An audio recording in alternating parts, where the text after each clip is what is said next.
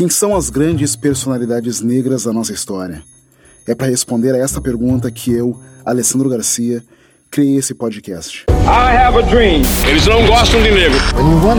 O grilo todo é a grana. Whatever necessary. But still like dust. And it's a corruption. Negro da semana.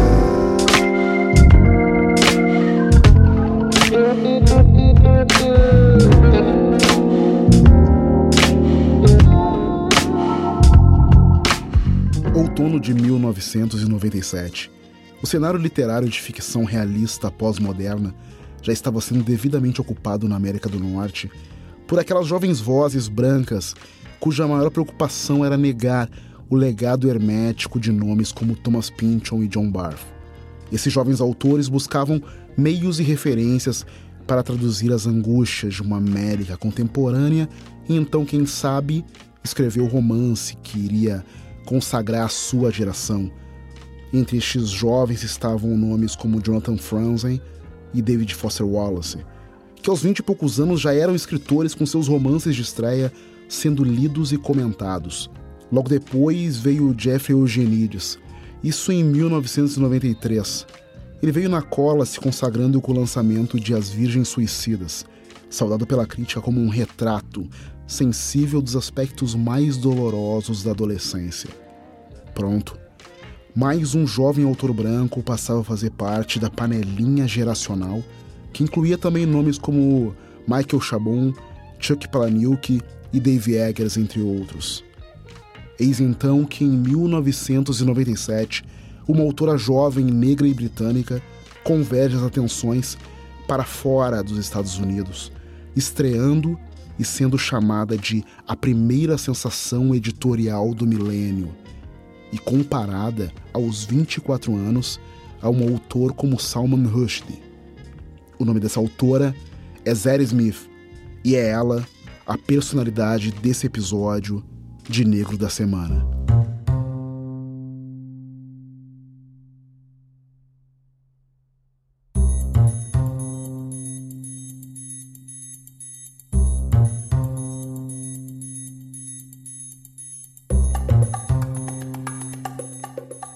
Campanha publicitária em torno dessa autora começou no outono de 1997, porque assim, em países nos quais a literatura é realmente um negócio de milhões, é assim que se faz. Zadie Smith tinha então 21 anos e tinha meras 80 páginas do seu primeiro romance, que foi adquirido por um adiantamento de 250 mil libras. Adiantamento no meio editorial é uma quantia que o autor recebe com base na expectativa do lucro que o seu livro vai gerar à editora. E principalmente no caso de grandes apostas, são pagas grandes somas a nomes estrelados ou que apontam que serão um grande sucesso. Espera-se, obviamente, né, que o lucro seja maior do que esse adiantamento pago. As 250 mil libras recebidas por Zev Smith no câmbio de hoje representariam cerca de 1 milhão 280 mil reais, mais ou menos. Dois anos depois que esse estadalhaço foi comunicado, Zadie Smith lançou o seu primeiro romance, estendendo aquelas 80 páginas iniciais para um total de 462. Um catatal que foi publicado aqui no Brasil pela Companhia das Letras sob o nome de Dentes Brancos. Aos 24 anos, Zadie Smith já pôde desfrutar o tipo de sucesso que a maioria dos romancistas mal consegue sonhar, além da ampla publicidade que o livro alcançou já no seu lançamento, sendo vendido de cara para oito países. Naquele momento, os convites surgiram para todos os lados. Conto inédito para a prestigiosa New Yorker, festivais literários nos Estados Unidos e uma bolsa como escritora residente no Instituto de Arte Contemporânea de Londres. Seu romance de estreia recebeu um entusiasmado coro de elogios. Hugo Barnacle, um crítico normalmente muito enfesado do Sunday Times, escreveu que pela primeira vez aqui está um grande achado literário que não foi vendido em excesso. Isso ecoou em todos os lugares. A escritora jovem, negra, meio jamaicana, escreveu um romance que todos saudaram como repleto de energia, ritmo, humor e personagens totalmente formados. Um romance livre dos comumente romances introvertidos, repletos de detalhes autoconscientes que costumam ser uma constante nesses autores que estão estreando. Quase todos concordaram. Smith tem histórias para contar, diálogos perfeitos e sabe ser incrivelmente engraçada. E ela fez isso nesse romance que é muito complexo e que entrelaça a história de três famílias em Londres nos últimos anos do século XX. O momento é aquele que foi chamado então de bug do milênio, lembra? Quando todos se perguntavam se os computadores do mundo iam falhar coletivamente no momento em que o novo milênio começasse, gerando um grande colapso mundial. Para duas famílias da história, os pais, Ark Jones e Samadip Kibal, são amigos de longa data. E muitas das interações ocorrem entre esses dois, as suas esposas e seus filhos. Além disso, através das conexões das crianças, tem uma terceira família, os Chalfans, que também fica enredada nessa trama. Dentes Brancos é um romance complexo, repleto de multicamadas, com um grande elenco de personagens e uma trama muito sinuosa que vai variando ao longo de muitos anos e muitos continentes. Só que nem tudo foi rosas no lançamento do livro. James Wood, que é um importante crítico inglês com muitos livros clássicos de crítica e que exerce um papel fundamental na crítica a um nível mundial, colocou o livro numa tradição que ele chamou de realismo histérico, que são livros que contêm tantas outras pessoas, tanta informação, que de uma forma que é paradoxal ele afoga a sua humanidade. Sobre esse tipo de livros, Wood falou que as informações se tornaram o novo personagem. E essa definição de Wood, que agora é até amigo de Zadie Smith, encontrou um certo respaldo na própria autora, que concordou que aquele é um termo dolorosamente preciso para o tipo de prosa exagerada e maníaca encontrada no livro. Dentes Brancos é um romance de estreia onde estreou também um estilo que vai acabar marcando toda a obra de Zadie Smith. Amplitude e panorama, e um extenso elenco de personagens. Devido a essas características, juntamente com o elemento de sátira social que é muito forte na autora, associar sua obra à de Charles Dickens tem sido também uma constante usada pelos críticos sobre o seu trabalho. E já está tudo ali presente no livro: a identidade multicultural, os relacionamentos interraciais, as etnias híbridas, as pessoas deslocadas geograficamente, indivíduos forjando suas próprias identidades, sem espelhos ou modelos, no mundo contemporâneo que é multiétnico, tudo repleto de muita coincidência, acaso e imprevisibilidade, que são outras marcas de Zé Smith. Mas o que se deve ficar na nossa mente, que para mim eu traço, para mim o traço mais saboroso da Zé Smith, é a maneira deliciosa como ela descreve cenários. E eu adoro descrição, e tem aqueles maneirismos, umas espertezas, a espiadela, a piadinha, a ironia que ela é repleta de também muito humor, que não cansa, que é feita na medida certa, e aquele ouvido dela, incrivelmente sensível para os diálogos, que se traduzem no uso de fala livre e indireta na voz de muitos dos seus personagens, repletos de dialeto que vão do discurso da classe trabalhadora a uma linguagem moderna da juventude do norte de Londres. O livro se tornou um best-seller internacional, ganhou um caminhão de prêmios, vendeu milhões de cópias no mundo inteiro, o que, segundo dizem, é fato, a tornaram uma milionária.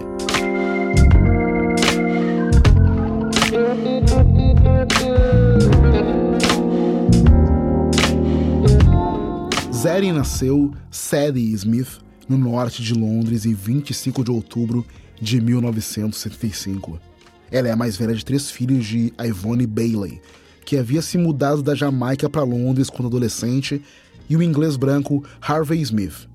Sobre seu primeiro romance, Dentes Brancos, Zed Smith já comentou em entrevistas que o livro não é realmente baseado na experiência pessoal da família, e a pergunta vem à tona sempre que se pensa no seu próprio currículo familiar de raças mistas. É claro que quando isso acontece, de uma família de raça mista, se pensa mais sobre isso, sobre essa herança que é passada de geração em geração. Talvez ela tenha pensado mais sobre isso na hora de conceber seu terceiro romance, Sobre a Beleza. E quem leu Sobre a Beleza, que foi lançado em 2005, entende o que eu estou falando quando ouve essa constituição familiar da Ellie Smith. Também o casal principal desse romance é formado por uma matrona jamaicana e um pai branco inglês. Mas ok, a gente não vai ser purista, simplista, romântico, ingênuo, ou seja lá que adjetivo a gente pode empregar a nossa ânsia de querer relacionar dados biográficos com fatos literários. Vamos retornar mais tarde para falar sobre, de Sobre a Beleza. Por enquanto é mais importante saber que aos 14 anos de idade, Zeri, então Sed, resolveu mudar seu nome pelo caráter mais exótico do que tem agora. E ela foi a primeira pessoa da família a ir para a universidade, estudando literatura inglesa no King's College em Cambridge. A Ivone, mãe de Zeri, é uma ex-modelo de moda que virou uma psicoterapeuta infantil. O seu pai era um fotógrafo e eles se divorciaram quando Zeri tinha 11 anos, deixando sua mãe para criar a filha e os outros dois irmãos.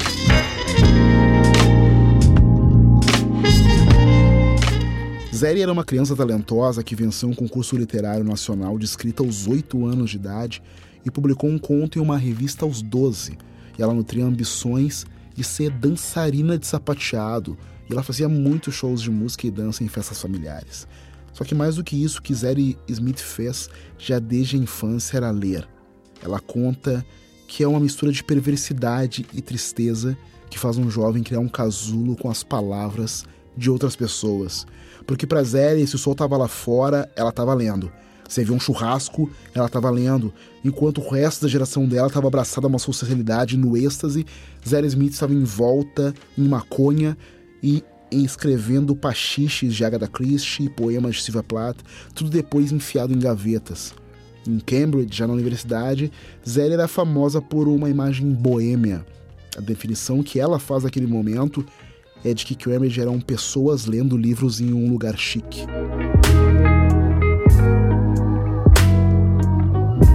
Ela era praticamente a única garota negra, então era algo de interesse exótico.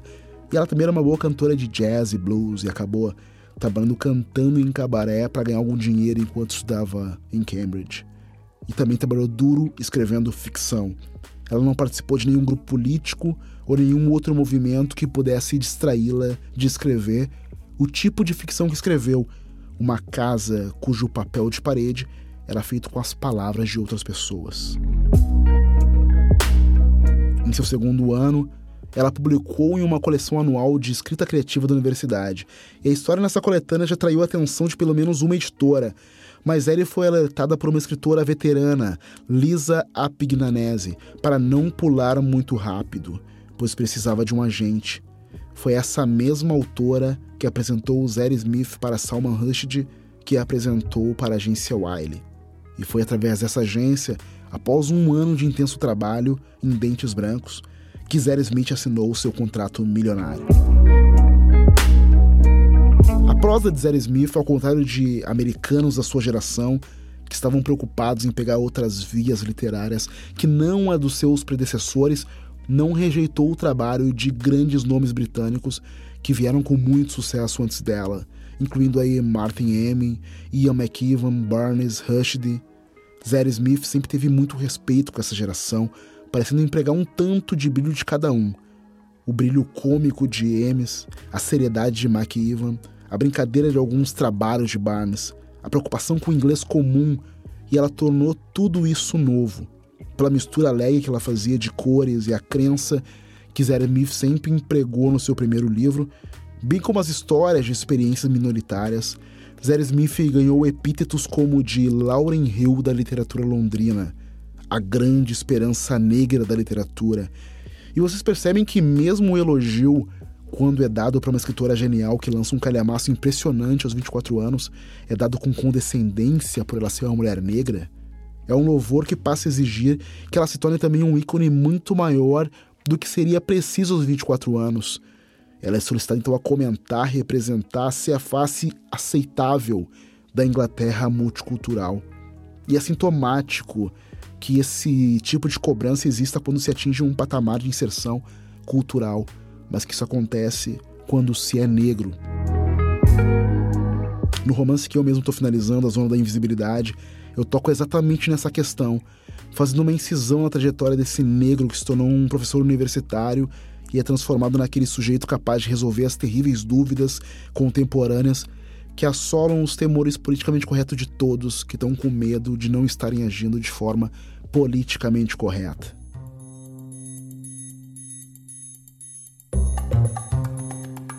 Após Dentes Brancos, Zé Smith publicou O Caçador de Autógrafos em 2002 e refutando as alegações de bloqueio do escritor que começaram apenas uma semana depois da publicação do seu primeiro livro, esse novo romance nos diz muito sobre o que o Azeri estava pensando e sentindo, ao menos naquele momento, já que ele envolve judaísmo e jovialidade, zen budismo, o relacionamento entre a Rainha Vitória e o Príncipe Albert, Ginger Rogers, Lauren Bacall. Aí a gente pensa, será que James Woods estava certo mesmo e a informação é o novo personagem? O protagonista de Caçador de Autógrafos faz exatamente o que diz no título. Alex Littenden coleciona e vende as marcas de identificação feitas em papel ou fotografia por pessoas cujos nomes são conhecidos. A coleta de autógrafos tem a sua própria economia, segundo a qual, por exemplo, um Howard Hughes vale centenas de Bill Gates. Mas mais do que isso, essa coleta parece uma distorcida busca pelo sagrado. E a fome é de um símbolo, um símbolo que vai ter um valor absoluto, além do alcance das forças do mercado. E o Santos dos Santos, para esse caçador de autógrafos, seria o autógrafo de uma atriz de Hollywood aposentada há muito tempo, famosa por ser reclusa. E ele, o protagonista, escreve para ela desde que ele era um menino, nunca solicitando de forma grosseira, apenas lhe remetendo pequenos poemas em prosa, imaginando sua vida mental.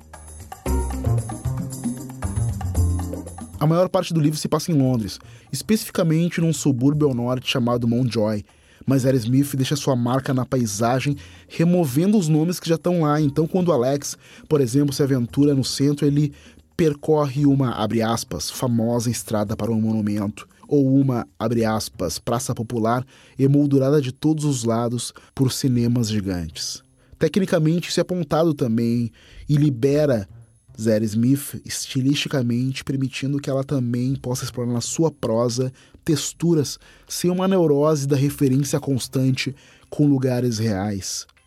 Ao contrário do primeiro romance dela, O Caçador de Autógrafos é um livro muito mais concentrado, porque ele depende principalmente das ansiedades e desejos do seu protagonista. Há menos personagens centrais dominando o palco, mas como seu antecessor, o romance se envolve com preocupações culturais contemporâneas, uma compreensão da obsessão e da celebridade e o desejo pela verdade disfarçado de um autógrafo autêntico. Isso é o que sustenta o enredo, enquanto Alex procura e encontra a antiga atriz de filmes B. Além da evocação de um tema que é obviamente contemporâneo, da questão da fama e das suas desvantagens, o livro é um romance mais comovente que Dentes Brancos. Esse segundo romance é menos dependente do humor, embora ainda seja mais cômico em alguns lugares, e ele prefere usar uma ironia pós-moderna contra si mesmo, ou seja, a ironia usada em todo o romance para expor no final que ainda há necessidade de amizade e lembrança em um mundo dominado pela superficialidade. Assim como por seu primeiro romance, aqui também James Wood foi duro com Zadie Smith. Ele escreveu que o romance é o mais próximo que um escritor britânico contemporâneo chegou de parecer um escritor americano contemporâneo. Ele fala sobre epígrafes tolas, interpolações informacionais e personagem principal vago. Mesmo mencionando que certas frases mostravam brilhantismo, isso não foi para ele suficiente para salvar o romance. Em contrapartida, em 2003, Zero Smith foi nomeada pela revista Granta como uma das 20 melhores jovens romancistas britânicas.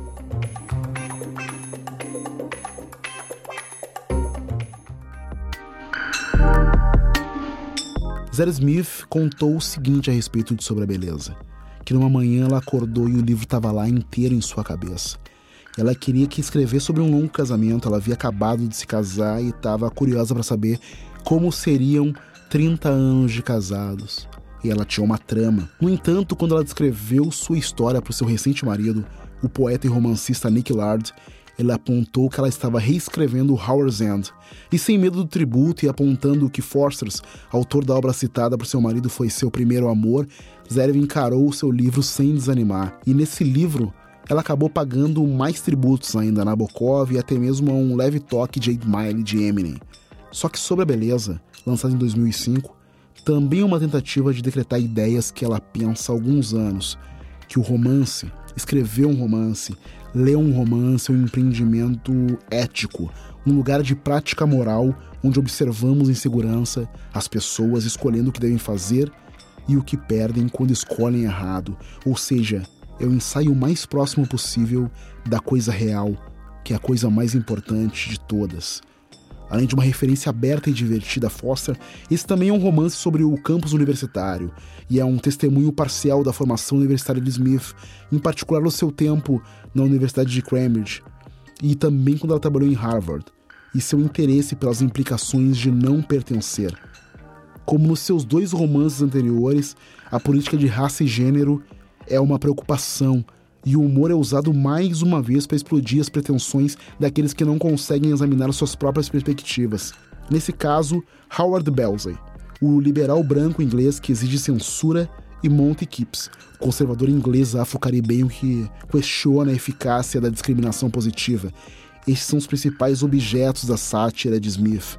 É a rivalidade entre esses dois personagens, tão ideologicamente opostos, o que dá forma à trama principal. O romance lida muito com expressões da identidade negra através de vários personagens. Ele se passa numa cidade universitária de classe alta que é predominantemente branca, e isso causa conflito para muitos personagens. Kiki, por exemplo, mulher negra jamaicana, se sente isolado como a esposa de um professor branco. Ela diz ao marido que ali, naquele lugar, toda a sua vida é branca. Ela não vê nenhum negro a menos que essa pessoa esteja limpando. Da mesma forma, o filho de Kiki Howard, Levi, não vê a negritude presente na sociedade academicamente de elite de Wellington. Para Levi, o povo negro era um povo da cidade, e a sua admiração e identificação com a ideia de negritude no centro da cidade é o que vai levar a mudar a maneira como ele fala e a despertar nele interesse pelo rap. A gente também vê a compreensão complexa de Kiki sobre sua negritude através da sua interação com os outros. Quando Kiki fala com um vendedor haitiano, por exemplo, ela se sente hipersexualizada por causa da sua figura voluptuosa, mas ela também sente distância dele porque ele é haitiano e por causa da diferença de classe que existe entre esses dois personagens. Como o título sugere, sobre a beleza lida com questões de aparência física também principalmente através das suas personagens negras femininas. Mas mesmo sendo um romance tão intelectual, com personagens tão hiperintelectualizados, Smith nunca perde sua séria bússola moral ou abandona sua busca pelo transcendente, reiterando de maneira firme, sob a sátira superficial, como as conexões dos relacionamentos humanos são essenciais para uma vida feliz.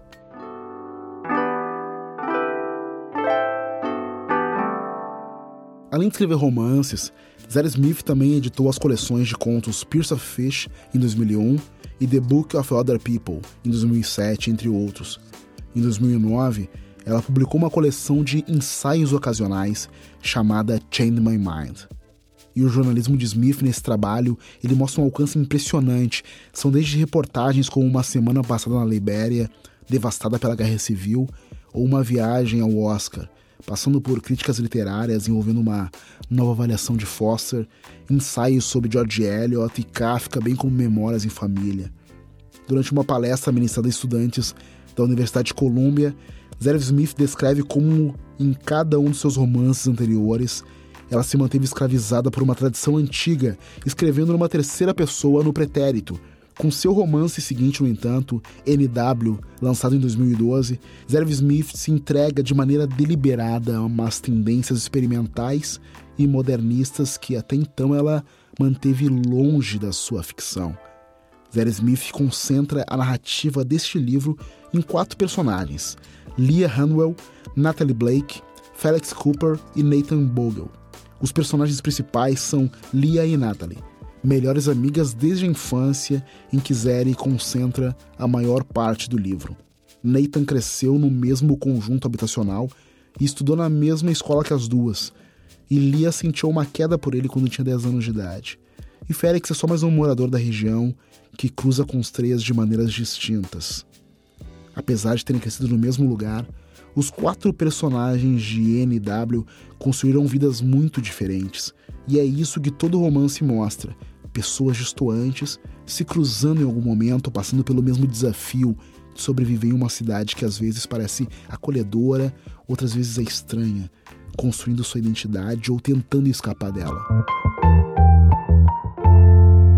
Estruturalmente, o livro é propositalmente desequilibrado. A primeira seção dele, de 80 páginas, é escrita de uma forma no tempo presente, mas a terceira e mais longa, com 110 páginas, é dividida em 184 subseções em miniatura, algumas com apenas algumas palavras.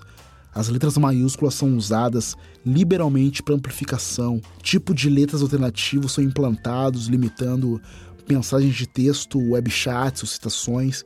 E ocasionalmente as palavras são reorganizadas na página para apresentar epitáfios nas lápides, uma lista elaborada por crianças, orientações a pé e até as formas de uma macieira e a boca humana são feitas com palavras. Zé Smith emprega esses artifícios formais em todo o romance. Há muitas pistas jogadas, palavras-chave que sugerem ao leitor o que está vindo, ou o que já aconteceu, o que marcou de maneira profunda a personalidade dos seus personagens. NW, cujo título é proveniente da área de código postal Northwestern, o noroeste de Londres, que dá cenário ao romance, é barulhento, é claustrofóbico, é repleto de citações e tem um repertório diversificado de fontes, de fontes culturais altas e baixas, incluindo Shakespeare, Thomas White, John Donne, jornais tabloides, até letras de hip hop, entre outros gêneros musicais. Momentos recentes da história cultural pop mundial, como a morte de Michael Jackson, a popularidade da série de televisão The Wire e a chegada dos tablets também são registrados e gentilmente satirizados. Isso tudo numa rápida sucessão de associações que vão ser transmitidas em frases curtas, diálogos e cenas curtas numa mistura de linguagem literária e coloquial. O romance foi amplamente elogiado pelos críticos, e em particular por James Wood, aquele mesmo que criticou os primeiros trabalhos de Smith por sua tendência ao que ele chamou de realismo histérico. Wood incluiu o romance em seus melhores livros de 2012 e comentou que por baixo da experimentação formal existe um gênio constante, claro e realista. Para ele, NW é o melhor livro que a autora já escreveu.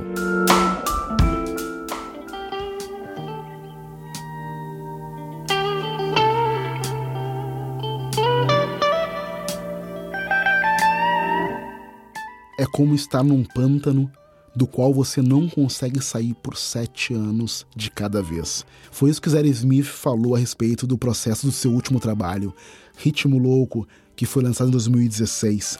Zé Smith, essa multipremiada e milionária escritora, que adota uma visão pouco romântica do seu processo de escrita, ao menos no que diz respeito a romances. Ritmo Louco é o quinto romance de Zé Smith, o mais recente, o último a sair no Brasil também. É um romance de formação, ou Bildungsroman, como se diz em alemão. O romance conta a história de duas meninas crescendo do lado errado da cidade. Moradoras de conjuntos habitacionais vizinhos em Londres, as duas se reúnem em uma aula de dança comunitária. Uma delas é narradora não identificada, inteligente e duvidosa. A outra, Tracy, é confiante e autodestrutiva. Amiga talentosa é prematuramente sexual, rebelde na escola, sem governo em casa. A menos talentosa já é uma aluna capaz, muito determinada a sair do bairro.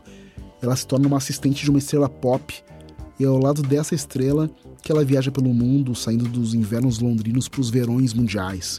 Apenas pela trama Ritmo Louco já é uma certeza de uma leitura que é incrivelmente maravilhosa e também tem um repertório musical incrível. Se alguém fosse fazer uma lista de reprodução das referências, teria os melhores hits da música negra, de bateristas gambianos a Cab Calloway, passando por Michael Jackson a Hakim. O que torna Ritmo Louco tão extraordinário são as camadas em que ele opera. Sob sua trama, que é virtuosa e como tudo que diz respeito a Terry Smith, se encontra também um intenso comentário social. Isso porque, por mais cinematográfico que esse livro seja, ele faz o que somente a literatura pode e o que apenas a grande literatura consegue fazer. Ele nos obriga a avaliar o próprio vocabulário com o qual a gente costuma falar da experiência humana. O Ritmo Louco funciona como uma história clássica de melhoria, no qual a capacidade de se mover, de mudar, é representada como uma forma de poder. E pelas regras de história do século XXI, bem-aventurado aqueles que podem se reinventar mas Ritmo Louco nos pede para reconsiderar isso, porque alguém afinal consegue sair de casa. Então nesse momento ela ganha ou perde poder.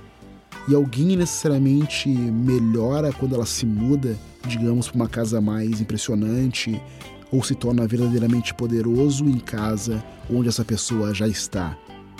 Como todos os romances de Zadie Smith, Ritmo Louco tem coisas brilhantes a dizer sobre raça, classe e gênero, mas talvez o seu comentário mais comovente seja esse. Dado quem somos, quem nos dizem que não somos e quem imaginamos que possamos nos tornar, como é que a gente encontra o caminho de casa?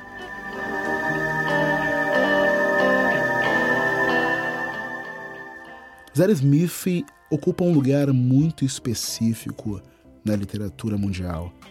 Ela é um dos poucos escritores cuja ficção e não ficção são igualmente apreciadas e cuja opinião sobre o mundo é procurada regularmente simplesmente porque é dela. Ela é uma romancista respeitada que está no ramo há mais de 20 anos, que ganhou inúmeros prêmios e muitos aplausos. Ela esteve duas vezes na lista da Granta dos 20 jovens romancistas britânicos mais promissores, isso com menos de 40 anos, em 2003 e depois em 2013. Desde que Dentes Brancos foi publicado, sempre houve uma dimensão adicional com Zeri, além do talento, além da fama, porque ela foi rapidamente escalada como um totem da sua geração, um embaixador do que se quer mostrar como uma vibrante Londres multicultural.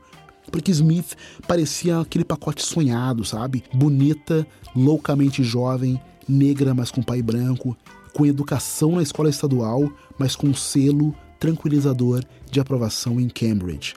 E toda a imprensa, no entanto, sempre quer muito mais do que suas palavras, que é uma grande foto do seu rosto, porque ela tem um rosto muito bonito.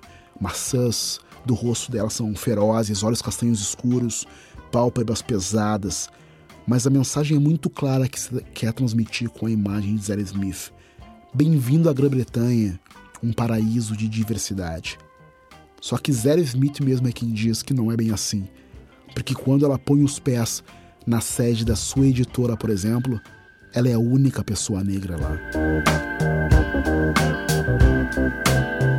Em Nova York, onde ela vive atualmente, essa condição de ser uma pessoa negra é diferente, menos isolada do que na Grã-Bretanha. E é um prazer para Zev Smith ver pensadores negros sendo não apenas celebrados, mas universalmente ouvidos, respeitados. A experiência afro-americana a torna mais feliz, ela já disse isso em entrevistas.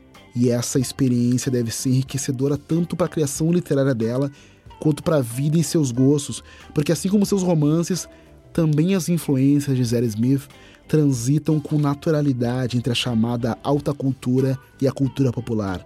Com o mesmo ímpeto e paixão que ela tem pela poesia inglesa antiga, a autora é conhecida pelo seu grande amor pelo hip hop. Aliás, seus dois irmãos são rappers, Doc Brown, que também é comediante stand-up, e Luke Skies. Quando entrevistou Jay-Z, Zadie Smith conta que foi como conhecer Kids. Porque ela considera os rappers mais do que estrelas pop. Tanto que ao incluir letras do Jay-Z no seu livro NW, Zadie soube depois da necessidade de ter que pagar direitos autorais por eles. A quantia, ela contou, era inacreditável, mas ela manteve as letras porque, segundo ela disse, o livro precisava delas. É essa sensibilidade e inteligência que tem permitido ao autor explorar nuances de formas tão únicas em assuntos humanos tão complicados: racismo, identidade, privilégio, ambição, amizade, apropriação cultural, lares disfuncionais, até ela poder conceber um grande edifício literário capaz de abrigar tudo isso que é um desafio para a maioria de todos nós.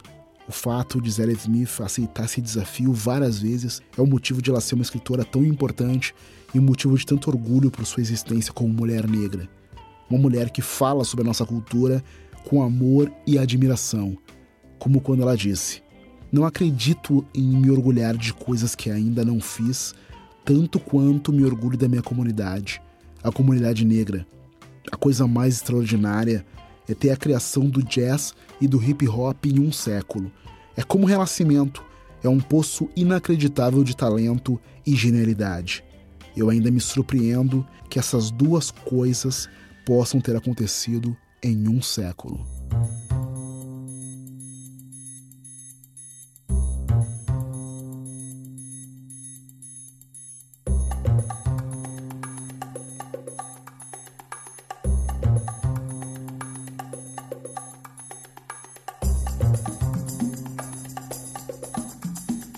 Gente termina aqui mais esse episódio de Negro da Semana. Por favor, nos siga nas redes sociais. A gente tá no Instagram, no Twitter e no Facebook. É só procurar por arroba Negro da Semana em qualquer uma delas. E por favor, siga também a Lei Garcia no Instagram e no Twitter. A gente também tá no YouTube. Assina lá em youtube.com barra Negro da Semana o nosso conteúdo em vídeo. Por favor, compartilhe nosso podcast por aí, leve para mais pessoas que vão ter a oportunidade de conhecer histórias incríveis como essas e de outros negros e negras fundamentais.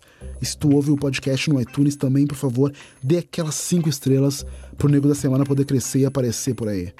Dê a sua estrelinha também e compartilhe pelo Spotify, pelo Deezer, pelo Castbox, pelo Google Podcast, pelo Overcast, enfim, por qualquer player que você utilize para escutar Negro da Semana. Por favor, valorize a cultura e espalhe Negro da Semana por aí. O Negro da Semana é gravado no incrível KF Studios. Meu nome é Lé Garcia.